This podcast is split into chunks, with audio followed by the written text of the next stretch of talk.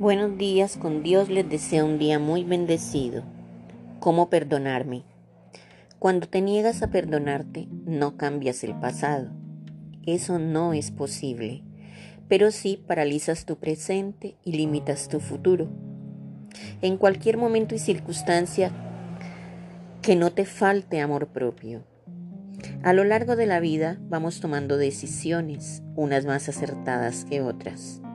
Por el camino podemos equivocarnos, fallar, herirnos y herir a otros. Todas estas experiencias forman parte del proceso y es inevitable cometer errores.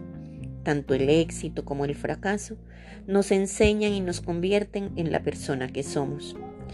Si queremos avanzar es necesario perdonarse uno mismo. Cuando sobredimensionamos nuestros fallos, cuando no logramos integrarlos como parte de nuestra historia, la culpa puede paralizarnos. Vivir pensando en que todo pudo ser distinto, lamentando una acción que ya no podemos cambiar, solo nos trae dolor y amargura. Por eso debemos aprender a perdonarnos. Empecemos a ser indulgentes con tu yo del pasado y perdonarte.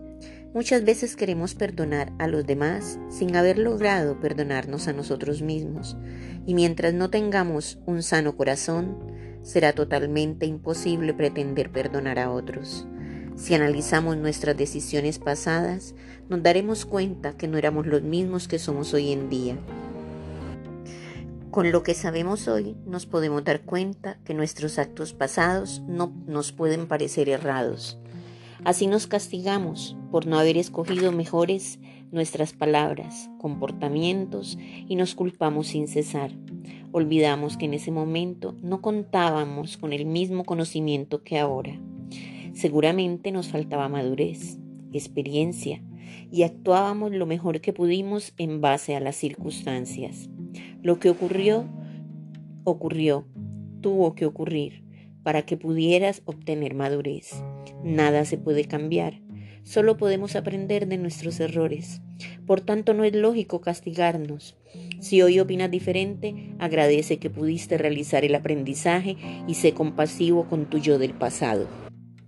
Romanos 4:7 dice, Bienaventurados aquellos cuyas iniquidades son perdonadas y cuyos pecados son cubiertos.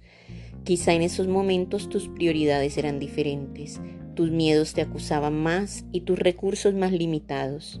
A veces nos cuesta perdonarnos porque sentimos que estamos justificando nuestro comportamiento equivocado.